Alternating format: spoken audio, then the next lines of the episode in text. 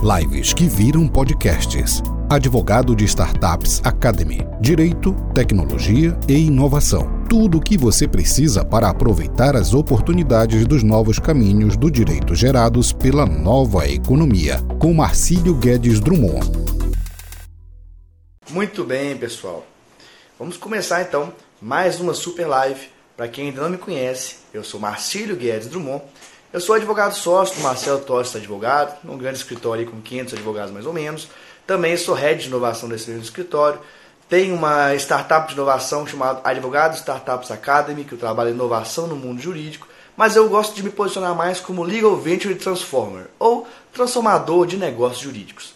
E hoje, nessa sequência de várias lives que eu venho fazendo junto com pessoas que estão transformando o direito, que estão inovando no direito, nós vamos falar com o juiz Messias, ou com o Messias, da Quarta Vara Civil de Santos, que está fazendo uma revolução eh, na forma de atender os advogados, usando uma ferramenta simples e outras questões que ele tem feito. Então nós vamos bater um super papo com o juiz Messias. Olá, Messias! Tudo bem, Marcílio? Tudo bom? Tá me ouvindo certinho? Tá tudo ótimo. E você? Ótimo, show de bola. É, eu já me apresentei aqui com o pessoal, eu gostaria que você se apresentasse então um pouco mais agora, para a gente dar início à sequência da nossa live aí. Bom, Marcílio, eu sou juiz aqui no Tribunal de Justiça de São Paulo, é, titular da Quarta Vara Civil de Santos, e sou juiz desde o ano de 2000. Também sou corregedor dos cartórios aqui de registro civil, aqui de Santos. E, enfim, tenho uma atividade no magistério, é, nos cursos de especialização da Escola Paulista da Magistratura. Enfim, basicamente é essa aí a, a minha o que eu posso te dar até de apresentação dentro da nossa ideia de, de informar, de não ser muito formal, né? Sim, ótimo. É, o tema da live é sobre atendimento aos advogados por Skype, mas eu sei que você é muito mais que isso, nós vamos explorar mais uma, uma série de questões aí do seu dia a dia, de inovação, que você tem feito, que você quer dizer, aproveitar esse espaço que nós temos, não só aqui, mas depois essa live ela vir no podcast, mais outras milhares de pessoas pelo Brasil têm acesso. Então, é algo fantástico, né? Não, eu acho sensacional, enfim, o trabalho que você faz é, é um trabalho sensacional de, de falar de tecnologia, de trazer essas novidades. Eu sempre te digo que, que eu estou aprendendo muito com, com vocês, é, é, esse público que eu até considero é um público mais jovem, esse pessoal mais jovem que vem com essas novas ideias, e eu acho que eu estou aqui para aprender com, com, com toda essa inovação que vocês estão apresentando e usar o que, o que é de, de positivo e possível de ser usado no Poder Judiciário, porque eu já te disse algumas vezes, né, Marcílio? Infelizmente, o poder público tem algumas limitações em que, às vezes, a gente quer fazer alguma coisa, mas, infelizmente, ainda não consegue. Legal. É, bom, eu sei que é uma, é uma pergunta muito comum, mas ela tem que ser feita mais uma vez. Como que começou essa primeira parte do papo nosso, que é o atendimento aos advogados por Skype? É, como que funciona? Que você tem visto de experiência positiva, até dificuldade? Conta um pouco para a gente disso tudo, por favor. Então, Marcelo, é, em 2013, é, iniciou aqui em São Paulo a questão do, do processo digital. E aí, então, não entrou mais, ou não, não, se, não se entra mais no Poder Judiciário do Estado de São Paulo, desde o ano de 2013, é, processos em papel, distribuição física, né? Só o processo digital. A partir daí, eu considero isso a, a, talvez a, a, maior revolução no âmbito do Poder Judiciário. É, aquilo que era é, é, todo em formato de papel passou a figurar dentro de uma máquina de computador sem que as pessoas conseguissem é, pegar no processo. Né? Era algo totalmente é, novo, inovador em termos de poder judiciário, que a gente sabe que, que as inovações do poder judiciário são lentas. Né? É, é a mudança é difícil. O, o, o, conservadorismo sempre fez parte do poder judiciário. Então, eu considero essa talvez a maior revolução em termos de poder judiciário, a substituição ou a migração do processo de papel para o processo digital na tela do computador. E a partir daí, é, o que, que eu comecei a perceber, Marcelo? Que os advogados iam até a minha sala, o que antes eles levavam uma petição para que eu colocasse lá um J concluso ou alguma apreciação diferente, não tinha mais isso, né? Porque a petição já estava é, diretamente no processo digital. Os advogados iam até minha sala com um pedacinho de papel com o um número e me falavam aquilo que eles gostariam que eu apreciasse ali naquela, naquele atendimento. Aí, bom, se não tem nada para que eu escreva ou despache, enfim, para que, que o advogado tem que ir até a minha sala para que eu possa atendê-lo? Por que não à distância? Né?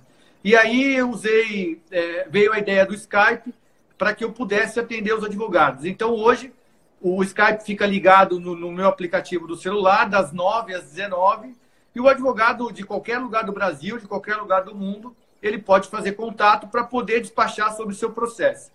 É, basta que ele solicite ou procure no aplicativo por Quarta Vara Civil de Santos, e aí então inicie. Pode ser mensagem escrita, pode ser áudio, pode ser chamada de vídeo, fica a critério do advogado. É claro que às vezes a chamada de vídeo tem alguma limitação, por conta de, de eu não poder naquele momento atender o vídeo, é, mas, enfim, se não for possível naquele momento, é logo em seguida. E o atendimento e a, e a, e a, é, a agilidade no, no atendimento é, é, é, talvez, além do ganho do advogado que não tem que se deslocar até o fórum, a resposta também é muito rápida.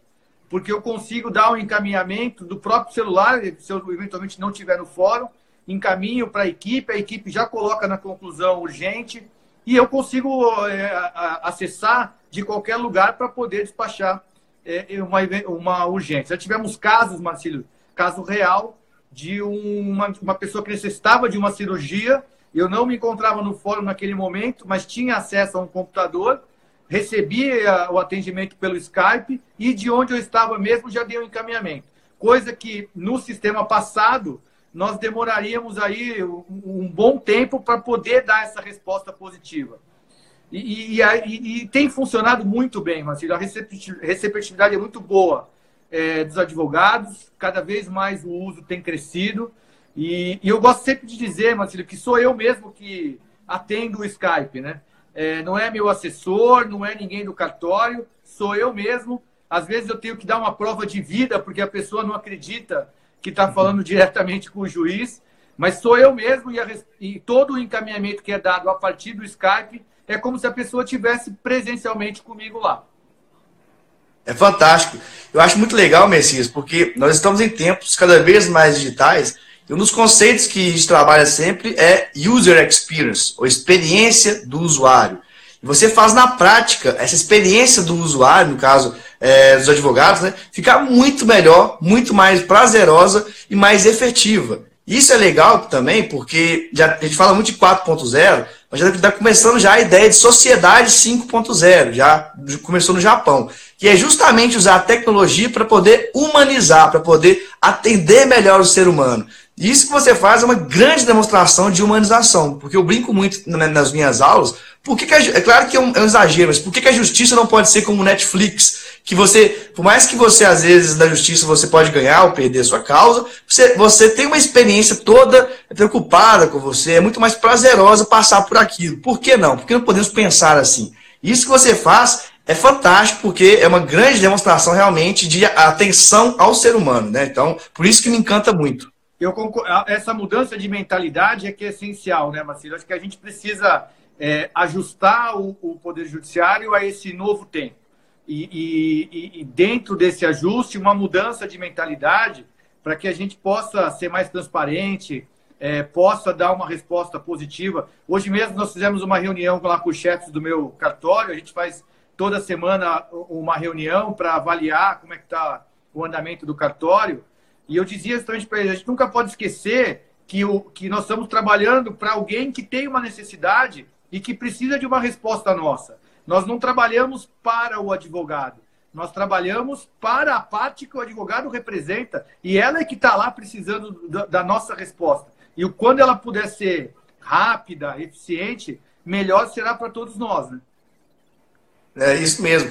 Até para pontuar também, no artigo que eu, que eu escrevi lá na Inteligência Artificial e Processo, né, que chama Direito Dataísta, eu falo muito sobre isso. É um dos valores da sociedade atual, a velocidade das informações. Imagina, é, todas as informações na sua vida passam rápido, e o processo judicial não vai acompanhar isso? Isso, na minha opinião, quando não acompanha, é um elemento de injustiça do processo, porque o processo, a justiça não é só ser é, decidido favoravelmente ou não, é a velocidade que a prestação judicial também é feita, né? Então, é, perfeito, legal. Perfeito. É, inclusive, Isso, é bom, é bom, né, Marcelo? Não é porque atende pelo Skype que, que, que tem a, a, a sua, o seu pedido, a sua pretensão deferida. Na verdade, é, é, um, é um facilitador de atendimento para que eu possa dar uma resposta rápida, positiva ou negativa. Porque às Sim. vezes é, é, o entendimento não, do juiz não, não, não bate, não vai ao encontro do que o advogado pede.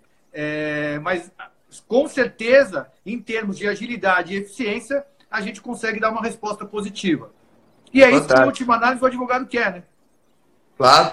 É, uma, uma, pergunta que eu tenho, até pessoal, que eu já conversei com outros, até amigos que são juízes, que, sobre isso, eles falam, ah, a gente até tem Skype, mas a gente não consegue fazer a gestão disso tudo.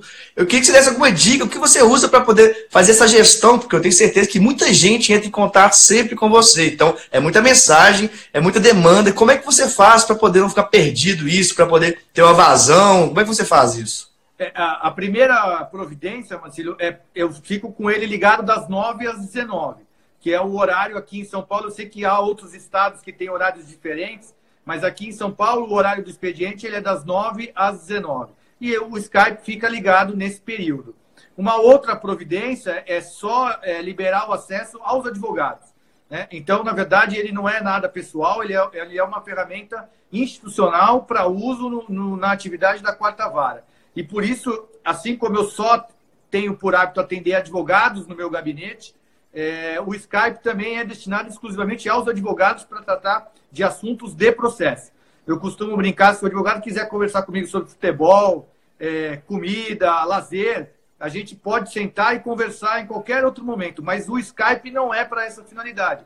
É para um atendimento exclusivamente profissional. E aí a gente consegue ter é, um, uma gestão de tempo que permita eu ter esse tipo de ferramenta. Porque, obviamente, eu não poderia ficar ali o dia inteiro é, respondendo ao Skype. E, e, tem, tem dado certo, até para os colegas que, que, que, são do Poder Judiciário e que estão nos assistindo, tem dado certo. Eu não, eu, eu, assim, a mesma, é, o número de advogados que eu atendia fisicamente, é, não, em relação ao Skype, não é superior esse número ao que eu atendi. A média costuma ser a mesma, com a facilidade de que o advogado não precisa se deslocar até o fórum e nem o juiz também precisa estar naquele momento à disposição para recebê-lo. É, é, bom também deixar claro, Marcílio, que qualquer advogado que quiser ir ser atendido pessoalmente também pode, está lá à disposição. É, o Skype é uma ferramenta é, a mais de, de facilitação. Mas quem quiser ir lá pessoalmente despachar, eu obviamente continuo à disposição lá para o contato pessoal. Legal. Eu imagino que deve ter advogados que talvez façam o primeiro contato online, por algum motivo ou outro vão a Santos, falam, deixa eu lá ver se é ele mesmo que está lá. Deve ter isso, né? Eu, eu, eu, já tive um advogado, Marcílio, que ficou me esperando lá. Eu estava eu, eu em outra comarca, fazendo um auxílio é, para outra comarca, aqui próxima de Santos, e fizeram um contato comigo. Olha, ele quer falar com o senhor. Eu falei, bom, tudo bem, mas põe no Skype. Não, ele quer falar pessoalmente. Não, então, não tem problema. Pede para aguardar. Assim que eu chegar, eu converso pessoalmente com ele. Ele estava lá me esperando. E o atendimento presencial continua, até porque é uma obrigação minha, né? Sim. Eu acho muito interessante também, porque esses dias para trás, nós fizemos uma live aqui com a Evelyn, que tem a startup Justiça Digital que faz as audiências online, até pessoas é, em locais mais difíceis de acesso ou outros países. Vai chegar um ponto que a pessoa não vai precisar mais ir a um prédio da, do, da justiça para resolver sua questão. O advogado pode fazer o home office, o everywhere office, ou anywhere office, ou seja, pode trabalhar de um sítio, de um barco no meio do mar que seja, fazer aquela petição, vai chegar lá, pode ter uma, uma audiência online, você pode de repente também, é, depois de um tempo, imagino, ter uma flexibilidade ainda maior. Eu acho isso fantástico, né? Eu acho que com isso as pessoas conseguem ter uma plenitude, fazer coisas diferentes, não ficarem presas apenas a um local só. Mas é um pouco mais para frente ainda chegar nesse é. nível, né? O, o, o, conceito de home office ficou ultrapassado, né, Marcílio? É, hoje o, você trabalha de onde você quiser, né? É, e, e, e, eu tenho, já, já tive experiências é, de, inclusive uma experiência pessoal de ter ficado é, preso em Orlando por causa de um furacão e não ter conseguido retornar. E trabalhei normalmente a, a partir de Orlando, é, de um notebook, enfim. Então eu acho que é, a gente tem algumas opções em termos de, de, desses avanços tecnológicos. Uma delas é ficar parado e ser engolido, né, Marcelo? Outra é aproveitar o que de positivo a tecnologia nos traz e é, aplicar isso de modo a, a, reverter numa melhoria do serviço jurisdicional. Não, fantástico. É, você também que é professor e tem outras experiências, você tem mais algumas questões da parte de inovação no Poder Judiciário, mais alguns insights que você quer passar. Aproveitar esse momento para. Tem tanta gente que é desde estudante, advogado, pessoa do Poder Judiciário, cidadão em geral, que uh, ouve, uh, vê essa live, depois ouve o podcast. Então é legal você poder falar aí, esse espaço aí, né? É, eu, eu queria, na verdade, aproveitar a sua presença aí, né, Marcílio? Que você que é um mestre é, nesses assuntos de tecnologia, e talvez nós pudéssemos conversar a respeito da inteligência artificial no Poder Judiciário. Né? É, nós sabemos que já há algumas experiências, o... você obviamente tem é, maiores condições de falar em relação aos escritórios de advocacia. Nós sabemos hoje que o Supremo usa o Victor, né, que é uma, uma inteligência artificial, a AGU é, tem o chamado Sapiens, né? É, e, e, eu queria ouvir de você uma reflexão sobre isso, Marcelo. Do, em que, que a inteligência artificial pode ajudar? Pode ajudar nas, nas aquelas atividades repetitivas? Ou você enxerga a inteligência artificial indo mais além, ajudando na tomada de decisões também? Sim. É, na verdade, eu enxergo a inteligência artificial de uma forma mais ampla, né? Mas, eu até falo em outros artigos, uma questão que tem que pontuar é que existe uma lei na inovação que chama Amara Law, Amara Law, que a gente é, fica muito empolgado no início com uma tecnologia e de repente ela não atende nossos anseios da forma como a gente achava que ia ser, e aí a gente tem uma decepção com ela, acha que por causa disso não vai mais funcionar muito bem, para de estudar, para de se preparar, ela está aos poucos se desenvolvendo, chega lá na frente, ela faz feitos incríveis, mas muitas pessoas não estão preparadas para ela porque desacreditaram dela no início. Então, neste momento agora do direito, nós estamos num momento muito inicial da inteligência artificial. É, até porque a inteligência artificial ela não é uma inteligência como a nossa. Ela depende, na verdade, de dados. Então, primeira questão é que começa tudo com algoritmos, que é uma sequência de comandos, e mais os dados. E aí, a partir disso, é, vai se aprofundando, que é bem simples, duas formas, né, que é o Deep Learning e o Machine Learning. São formas matemáticas de aprendizado da máquina. Então, só por que eu falei isso tudo? Só para as pessoas entenderem que é um processo de evolução passo a passo para isso acontecer. Mas o grande ponto de evolução da inteligência artificial no Poder Judiciário é a abertura maior do Poder Judiciário, dos dados do Poder Judiciário, que é uma grande dificuldade. Então, por exemplo, eu digo os magistrados, o Poder Judiciário em geral, usar inteligência artificial para maiores é, decisões, né, é mais difícil, porque, em geral, existem mais de 40 tipos de processos judiciais eletrônicos. Cada um deles com seus dados diferentes, com sua forma diferente de, de, de manifestar os dados. E a inteligência artificial ela precisa de pegar é, esses dados, digamos assim, dados que sejam limpos, ou seja, sem ruídos, estruturar eles, para então começar a rodar e dar maiores é, informações, maiores questões. Então, por exemplo, o Victor da STF, eu até conheço quem criou, né, a empresa que criou, que é o Legal Labs, do professor Ricardo, né? até uma empresa que foi vendida para uma outra empresa chamada Nelway, que é de análise de dados, é, eles fazem algo inicial, elas fazem algo mais repetitivo, realmente. Isso é bom por quê? Porque eu acho que você pode até pontuar isso também, a maioria das demandas que temos no judiciário são repetitivas. As que têm minúcias são poucas. Eu não sei se você nem consegue me dizer um percentual, se vocês têm essa noção ou não. Tipo assim, ah, 80% é repetitivo, 20% é muito diferente. Tem, tem uma ideia disso? Olha, é, o que eu, eu não tenho esse, esse dado exato para te dizer, mas eu acho que essa, essa questão da demanda idêntica, ela varia muito com o tipo de competência da vara, né? Então, eventualmente, se você tiver uma vara de fazenda, por exemplo, o índice de demandas que são repetitivas seria maior do que, por exemplo, é numa vara criminal, como é numa vara civil. É, conforme a natureza da competência, a gente vai encontrando é, uma variedade. Talvez no Supremo onde só se discuta propriamente o direito em si, né, e não, não há discussão sobre fato como regra, talvez lá é, o, o, o, Victor possa funcionar melhor. Me parece que eles usam até na questão da, da, da repercussão geral também lá, né? Isso, então, acho isso. que varia muito, né? Sim. É, e essa questão, então, que eu falei, ou seja, a necessidade de um open data, ou seja, dados abertos do Poder Judiciário, isso é algo que vai ser crucial para a evolução maior da inteligência artificial. Só que tem muitos pontos envolvidos nisso, né? Tem o bias, que a gente fala, que é o viés, que é um grande medo de muitos jogadores, que ele tem um viés preconceituoso, racista, essa inteligência artificial, até porque ela é, é, é resultado da sociedade, então inteligência artificial, artificial só é preconceituosa porque a sociedade tem elementos de preconceito também, então isso é algo importante que tem que ser feito. É, com o tempo, você vai poder criar passo a passo, digamos, alçadas de é, respostas da inteligência artificial.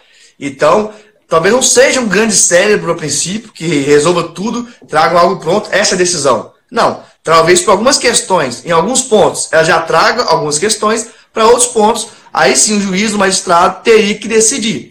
Agora, o que eu enxergo também? O, juiz continua sendo uma figura importante, porque na prática o pensamento, a, digamos, o posicionamento base do juiz, ele vai ter que ter aquele posicionamento base. A partir daquele posicionamento base com relação a determinadas é, decisões, ele pode é, treinar essa inteligência artificial para fazer aquilo que ele faria, está de acordo com o que ele faria, mas sempre supervisionado por um humano. Sim. Aí a pessoa pode pensar, mas isso aí é, faz sentido? Será que seria um pré-julgamento? Ah, na verdade, aí a minha visão, é, Messias, de alguém que já trabalhou é, em, dois gabinetes né, de, de, de, desembargadores, na época de estagiário, na verdade, o que eu fazia, qualquer robô poderia fazer. Chegar, porque chegava para mim, tudo bem que já é outro grau, olha, tem essa, essa demanda, a meu, meu posicionamento é esse. Eu só tinha que preencher. Eu não tinha. Já existia uma é, instrução inicial do que eu tinha que fazer, eu só tinha que preencher. Para esses casos, a inteligência artificial ela vai resolver rapidamente, vai dar celeridade para o processo e eu acho que muito melhor para a parte. Agora, tem outros casos, aqueles casos bem minuciosos, que aí sim, não tem como decidir aí. E aí é que eu falo que entra a, a ideia de que o advogado tem que ser cada vez mais humano. Esses casos minuciosos. É, minha amigo Rádio Relógio fala. Meu rádio, não, meu rádio, meu rádio relógio tem inteligência artificial e ele fala mandarim. E aí tá me ouvindo aqui, tá falando alguma coisa, não sei o que, é, não. coisa de, de nerd. É, e para esses casos, aí sim o advogado tem que usar o lado humano para mostrar, olha, excelência, esse meu caso é diferente, por isso, isso, isso. Ele tem que sair desse, dessa parte comum por isso, isso, isso. E, e, aí eu falo muito que temos que ser prático, porque eu falo isso é, porque, por exemplo, a doutrina processualista, etc., uma série de princípios, uma série de questões acadêmicas que a prática do direito não contempla. Então eu até brinco muito com meus amigos né, dessa área acadêmica. Eu falo, pessoal, tem muita coisa que é lindo, mas na prática não acontece. E será que é melhor ter é, alguns princípios, mas que o, torna um processo muito lento? Ou será que é melhor algo mais prático, algo que a pessoa tenha, sei lá, imagina um processo inteiro indo até o STF sendo julgado em um ano? Ou, ou, menos do que isso. Por que não? Por que não pensar algo assim? Porque um ano da vida de uma pessoa é muita coisa. E a demanda judicial sempre é algo desgastante para todos os envolvidos. Eu gosto de dizer que é desgastante para todo mundo, para as partes, para o juiz, para os assessores. Nunca é algo lindo, maravilhoso. Né? Então, é, é de uma forma geral, a inteligência artificial no processo está em desenvolvimento ainda. Se fosse para falar, tem muito tempo, mas acho que essas pinceladas que eu dei é importante para a gente ver que nós estamos em fase de desenvolvimento. Precisamos o quê? Estudar, num tanto, tanto tão, tão novo que o livro que nós fizemos foi o primeiro do Brasil. É verdade. Por quê? Que, aliás, não chegou, eu já comprei, viu, Marcílio? Já, já, já, não, chegou ainda, não? É, não, quando chegar, você não fala que achou. não, legal. Mas, mas é por isso, porque por que é o primeiro do Brasil? É justamente porque é um tema muito novo. É um tema que as pessoas precisam se debruçar sobre ele ainda, precisam pensar, precisam amadurecer, retirar alguns conceitos ou preconceitos que as pessoas têm ainda sobre essa questão. Eu gosto sempre de dizer, gente, a única finalidade do Poder Judiciário e do processo é resolver problemas da sociedade. Todo o resto são construções humanas que podem ser valorativas, podem ser tendenciosas. Então, eu não sei como é. Eu sei que, na, na dúvida, a minha visão é, é, é deixar tudo mais simples, mais prático, mais objetivo. Até porque inteligência artificial só cresce com simplicidade, com objetividade. Né? Então, fora isso, é difícil dela conseguir se desenvolver também. Não, eu, eu, eu concordo, Marcílio, e acho que realmente é, é, a, a inteligência artificial. Primeiro que a gente não pode dizer de plano, não, não, não vou usar, não concordo, não gosto, sem conhecer. Acho que a gente tem que, enfim, como você falou, é algo que está começando, a gente tem que estudar e, e, e, tem que se aprofundar nesse tema e ver é, e, e efetivamente conhecer para poder depois, claro, dar uma opinião abalizada. Outra coisa importante que eu acho que é o que você falou, né? A, a tomada de decisão humana, ela vai continuar, na minha visão, vai continuar a existir sempre. Porque o processo, por mais que seja uma matéria puramente de direito, ele sempre carrega um drama humano por trás e, e uma visão humana na hora de tomar a decisão para eventualmente distinguir é, os casos é extremamente importante. E essa ação humana é importante tanto por parte do advogado, que é o primeiro que vai receber a causa e que vai levar até o juiz, quanto ao próprio juiz que vai tomar a decisão ao final. Então, eu, penso que, que é, se a inteligência artificial puder me ajudar a tomar uma melhor decisão, é, que, que ótimo, que ela seja muito bem-vinda para isso. Mas eu sempre vejo é, como a figura humana, e, e isso depois de 19 anos aí na magistratura, como indispensável para fugir ou para tirar determinado caso que precisa ser diferente das demandas repetitivas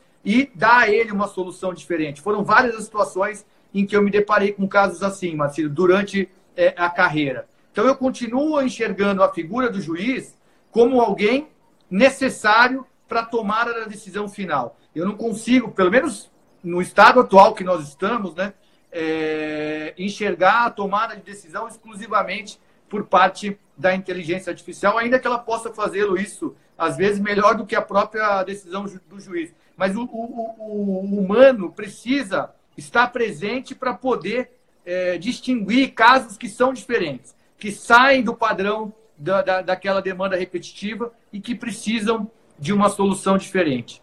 Eu queria até aproveitar para te, te, outra reflexão, Marcílio.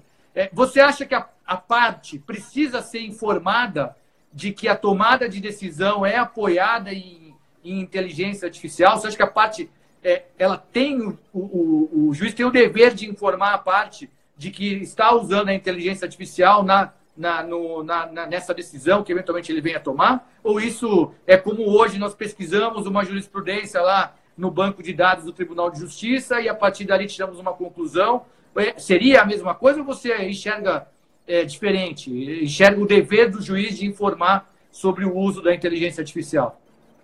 Bom, isso é muito legal essa pergunta, na verdade, eu nunca tinha pensado ou sido questionado sobre isso, mas eu vou pensar algumas questões dos dois lados aqui. A primeira é que um dos grandes princípios do mundo digital é a transparência.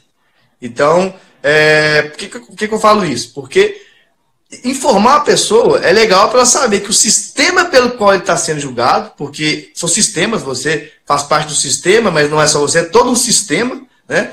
É, o sistema de julgamento dela tem esse, esse, esses princípios, estas e essas e essas ferramentas. Então é legal, ela, talvez ela saber que tem esse julgamento, mas não é só ela, é todo mundo.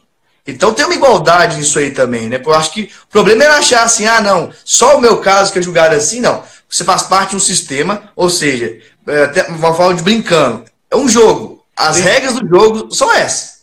As regras acontecem dessa, dessa forma, para você e para todo mundo.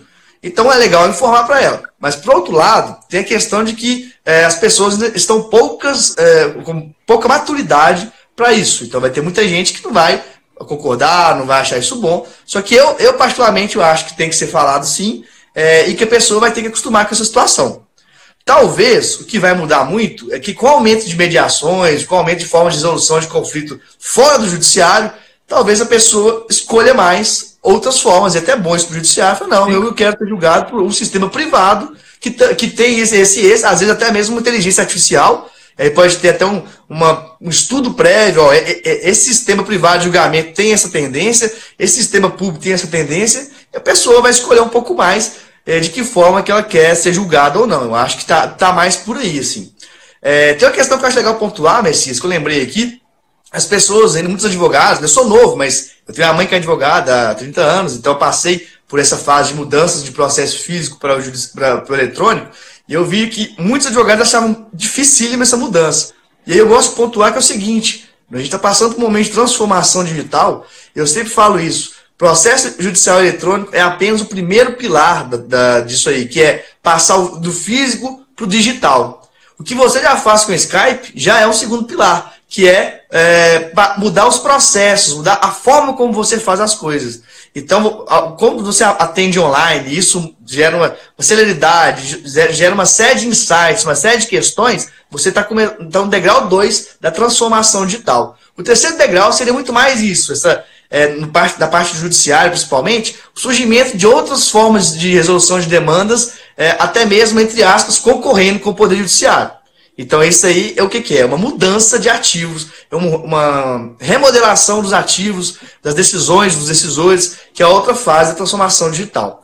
E é legal falar para as pessoas que a transformação digital nas empresas já acontece a grande vapor já. Enquanto que no Poder Judiciário, como sempre, o direito ele é mais devagar, né? gente está muito, a, a, digamos, atrasado, mas pior do que as, as instituições em geral, são os profissionais do direito em geral que ignoram totalmente a grande necessidade da tecnologia, a grande necessidade das habilidades humanas, né? Então vemos muitos colegas ainda com grandes problemas de estresse, de depressão, porque não sabem gerenciar as próprias emoções. E isso é, parece até um, um, papo de coach, mas cada vez mais é um papo super importante para a profissão, para poder ser uma pessoa mais feliz, né? Então acho bom pontuar essas questões também. Você sabe, Marcílio, que hoje, na nossa reunião, a gente conversava é, sobre isso lá no cartório, que hoje eu tenho um cartório que são umas, aproximadamente 25 funcionários.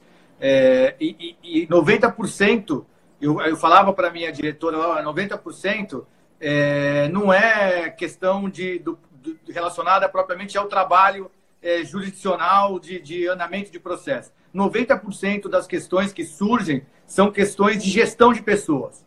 Né? Infelizmente, porque uma, havia uma cultura diferente, o juiz nunca foi preparado para ser um gestor de unidade administrativa. O juiz, e eu prestei concurso, o juiz foi preparado para passar no concurso e, e, e, saber direito e decidir processo.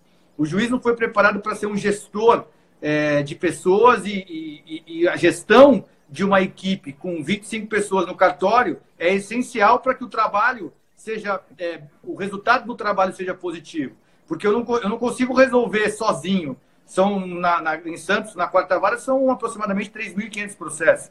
Há varas com, com, um número muito maior de processos.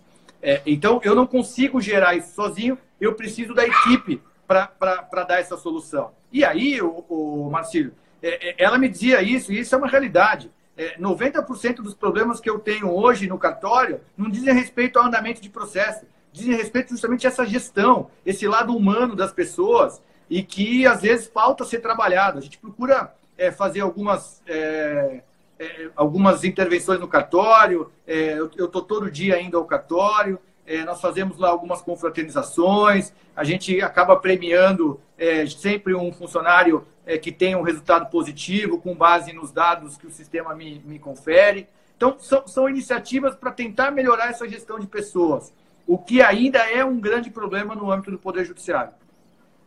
Ah, eu achei fantástico você falar isso, até um ponto que eu ia falar, já estava me esquecendo. Minha visão é justamente essa. O juiz ele tem que ser realmente um verdadeiro gestor. Até quando eu falava de tecnologia, quando ele pensa, quando ele tiver uma inteligência artificial para usar ele, é, para usar a favor dele, vai ser mais um elemento de gestão, mais uma ferramenta de aumento de produtividade. Então, é, isso não é só no Poder Judiciário. O escritório de advocacia, para realmente ter um crescimento maior, tem que, tem que ter um grande gestor. Em qualquer área, nós temos que ter grandes gestores, de pessoas realmente, de ver, poxa, você está tá feliz, não está feliz, está trabalhando muito, não está. Uma coisa simples, o que aconteceu em casa? Às vezes tem algum parente doente, alguma questão assim, a pessoa não consegue produzir. Então, assim, essa habilidade de gestão, para mim, ela é mais importante, na minha opinião mesmo, ou tanto quanto o conhecimento jurídico. Eu acho que para mim é mais importante que o conhecimento jurídico. Não adianta um grande intelectual, um grande. Imagina, sabe tudo, mas os processos não andam, as coisas não acontecem, porque assim não se tem justiça verdadeira.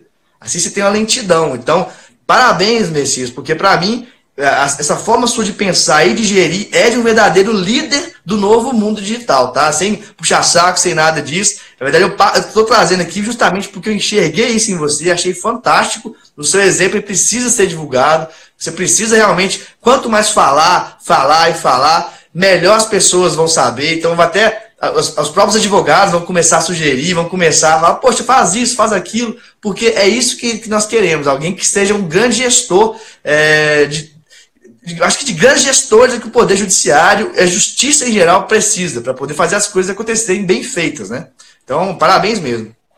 Eu te agradeço e, e, e acho que você tem toda a razão. É, a gente precisa de, dessa mudança de mentalidade de todos os atores que atuam no âmbito do Poder Judiciário, advogados, defensores, Ministério Público, juiz, enfim, é, para que a gente possa, é, em, em, conjunto, dar uma resposta melhor do que é, nós, infelizmente, não dávamos é, no passado recente. Eu me coloco aí como também nesse grupo, porque, infelizmente, nós não tínhamos ferramentas que nos permitiam agir dessa forma. Eu, eu, eu comecei, Marcílio, assinando 300 processos em média é, que ficavam numa pilha e eu tinha que assinar um por um e ficava um funcionário ao meu lado tirando cada vez que eu assinava, porque senão não dava o vencimento de assinar tudo aquilo num dia só. E hoje, na verdade, nós temos é, uma realidade completamente diferente, é, as, as, ferramentas tecnológicas ajudando, e eu acho que elas têm que estar ao nosso lado para nos dar uma, uma, uma, possibilidade de uma resposta melhor é, para o jurisdicionado, que é o fim último de, de da nossa atividade. Né? Ah, Messias, até, não sei se você está acompanhando também, muita gente parabenizando, falando que é muito legal isso Tenho daí. isso aqui. Então, assim, fantástico. Olha só esse que colocou agora, Ridley. Mas problemas judiciários, excesso de formalismo, falta de leitura dos autos, lentidão do processo, dificuldade de comunicação. Esses pontos, eu acho que a inteligência artificial pode ajudar muito, entendeu? Ah, eu, é, é, sem dúvida. É, existe, aliás, essa, esse, essa, essa, aliás, é uma, é uma reclamação recorrente, né? de que o juiz não lê o processo. Né? Agora, eu também gostaria aqui de dar uma visão do outro lado, né? É a visão de quem recebe, às vezes, petições com 20, 30 laudas, Marcelo, é, e, e, que não há necessidade disso, né? A, a, a, se a gente puder também simplificar o que a gente apresenta para o juiz, fica, ficaria muito melhor a resposta por parte do, do magistrado. Então, Totalmente. a crítica é válida, é, e eu aceito a crítica, mas eu também trago a minha visão de quem está do outro lado e que se eu puder receber, se eu pudesse receber uma petição que viesse mastigada com aquilo que efetivamente o advogado acha que é importante e quer que seja analisado, seria da minha, do meu lado muito melhor. Eu, eu daria uma resposta muito melhor, porque só para que vocês é, o, o, o, o, acho que era, eu esqueci o nome, me desculpa, do, do de quem fez a pergunta. É, é, é, só para que ele tenha uma noção, é, são em média 300 a 400 movimentações diárias de processo é, só aqui na quarta vara. É, em outras varas a movimentação é muito maior. Então, infelizmente, esta linha de produção que virou o, o, o Poder Judiciário, ela, ela nos impõe trabalhar de outra forma. Então, se eu puder receber uma petição mastigada com aquilo que efetivamente é importante, ainda que não tenha 20, 30 laudas, eu, eu tenho certeza que eu e 99% dos juízes prefeririam que fosse dessa forma. Claro. Inclusive, eu acho tão certo que a gente já, há um tempo, já, já tem muito tempo até, nós criamos um escritório de premiação de quem conseguisse escrever sempre até 10 páginas, ganharia o selo dos, né, dos mais concisos. Então a gente criou a gamificação para isso mesmo, para poder reduzir isso, porque não fazia sentido. E agora eu acredito, Messias, que vai melhorar isso com o legal design, né? Com, tem até a petição da, da Amil que virou público, todo mundo acho que viu, muita gente viu, que é com cor, que é esquema, que é fácil de ver, até para quem vai ler é gostoso de ver, porque tem mais vida, tem mais organização. Eu acho que isso que as pessoas precisam voltar, é, pensar agora, sair um pouco da linearidade, talvez, ser mais sucinto, mas ser talvez chamar a atenção de uma forma legal assim do juiz. Eu acho que, que, que vale a pena, né? Esse, esse conceito de, de legal design, eu tenho, eu tenho visto é, isso já em petições de grandes escritórios. Inclusive, é, trabalhei aí com duas, com duas empresas aqui que atuam no setor portuário em Santos, para trabalhar uma forma de possibilitar que as petições dessas empresas que, que atuam no ramo marítimo pudessem trazer na própria petição um link, alguma forma, que remetesse a, a, a uma definição técnica daquilo que é falado na petição porque muitas das vezes quem não atua no setor marítimo desconhece alguns conceitos que são próprios dessa área. Então, é, é, nós trabalhamos nessa situação, nessa, nessa possibilidade, de forma que a petição trouxesse uma, um link que remetesse a, a, a, um site que desse uma resposta exclusivamente técnica. não é nenhum posicionamento jurídico, nada disso. É um, é um conceito técnico daquilo que está sendo falado na petição, de forma a subsidiar o juiz a um melhor julgamento. Fantástico. Messias, é, eu sei que você tem um trabalho muito legal também no YouTube, com várias outras aulas. É, você gostaria de passar sua, suas redes sociais para as pessoas que querem acompanhar, acompanhar todo o seu trabalho? É, eu, eu tenho o Instagram, né, que é o arroba Juiz Messias, e tenho também o canal do YouTube, que é o Messias Direito. O canal do YouTube, até pelo, pela possibilidade que, que a plataforma permite de vídeos mais longos, eu tenho lá vídeos mais curtos, tenho também vídeos mais longos que podem que, que abordam de forma é, mais profunda determinados temas, ligados sempre aí ao processo civil ou ao direito civil. E tenho também o Facebook, o, o Twitter, tenho, a, a, por, por, sua sugestão, inclusive, né, Marcelo, o LinkedIn. E, então, eu estou em todas essas plataformas de modo a ser o mais transparente possível. Eu hoje recebi uma notícia, está no Valor Econômico, de que o CNJ volta a discutir a atuação dos magistrados em redes sociais. E eu queria até deixar aqui uma reflexão sobre isso. É claro que os abusos, Marcelo, eu sou totalmente a favor de que os abusos sejam controlados. Acho que o magistrado não pode fazer publicidade, o magistrado não pode ganhar dinheiro com a rede social, não, não é isso. Mas é, uma, uma rede social que permita dar transparência ao trabalho, mostrar as iniciativas positivas e dizer aquilo que o juiz está fazendo, o que de bom ele está fazendo, eu acho que isso é válido. E isso não deveria ser, de alguma forma, tolhida pelo Conselho Nacional de Justiça. Claro que, eu repito, os abusos devem ser coibidos. Mas nós temos tantos exemplos negativos ligados ao Poder Judiciário, Marcílio, e que ganham repercussão na mídia, é, mas nós temos uma imensidade de exemplos positivos também. E, e, esses exemplos precisam ter um canal de divulgação e acho que a rede social é uma ferramenta para isso. Ótimo, concordo totalmente. Do que eu puder ajudar para divulgar esses bons, eventos, esses bons exemplos, conte comigo também, porque eu acho que isso precisa reverberar para todo mundo aí ver como isso é muito bom. Você quer a, a, colocar mais algum, algum ponto, alguma questão nessa live ou quer deixar para uma próxima? Bom, eu, deixa, vamos deixar em aberto aí para uma próxima, de repente até os, o pessoal que está nos assistindo, os, os, amigos que estão nos assistindo, podem eventualmente deixar até uma sugestão para uma, uma outra live. E, mas eu queria agradecer sempre a oportunidade que, que você abre, o espaço que você me abre para poder divulgar as minhas ações, as ações que são, em última análise, ações do Poder Judiciário. E, e, e, e, essa, esse canal aberto que você sempre deixou. Eu repito, eu aprendo muito com, com vocês da área da tecnologia, vocês que estão é, efetivamente é, trabalhando essa ideia de tecnologia no direito. E, eu, e você é um, é um, mestre nessa área, né, Marcelo? E, e, e para mim é uma Obrigado. grande oportunidade poder estar tá, é, fazendo essa live e discutindo esses temas com você. Ah, muito obrigado, então. É um prazer, realmente. É, pessoal, quem também quiser minhas redes sociais, no Instagram é Marcílio GD, de Guedes Drummond. Tem também o advogado de startups e pode também pelo LinkedIn, Marcílio Guedes Drummond. E muito obrigado mais uma vez, Messias. Sigam ele, pessoal, tem muita coisa legal que ele está fazendo. E até a próxima. Ah, obrigado a todo mundo também que esteve com a gente aqui todo esse, todo esse tempo aqui também. Valeu. Valeu então, gente. Obrigadão, obrigado, Messias. Abraço, até mais. Até mais.